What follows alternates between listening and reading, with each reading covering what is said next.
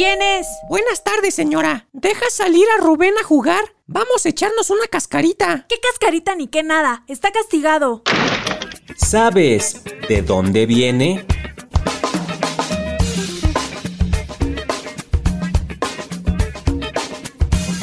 Cascarita. ¡Gol! ¿De dónde viene?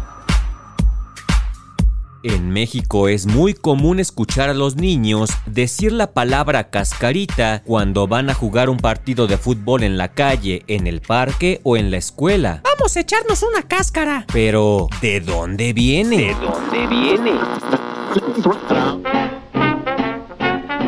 Viajemos al siglo XX. En esta época tuvieron origen las frases vamos a jugar una cascarita, cascarear o echar una cascarita. Solo había dos formas de jugar fútbol. Una era pertenecer a un club deportivo y la otra era jugando en los llanos. Como muchos niños no tenían la oportunidad de pertenecer a un club prestigioso, recurrían a jugar en cualquier lugar que pudieran y durante esa época jugaban con una naranja. El historiador Carlos Calderón comenta que antes los niños jugaban fútbol de una manera peculiar, debido a que no tenían la posibilidad de comprar un balón de buena calidad y reemplazaban la pelota con una cáscara de una naranja. Pedro, mañana te toca traer las naranjas. No te las vayas a comer. Los niños tomaban la fruta y le hacían un pequeño agujero por donde le sacaban todo el néctar.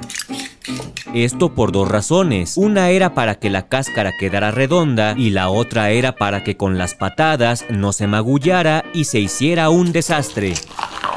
Con el tiempo también se fueron usando más objetos para sustituir al balón de fútbol, por ejemplo, las bolas de papel, latas de metal, trapos enrollados o incluso la botella de plástico de un frutzi.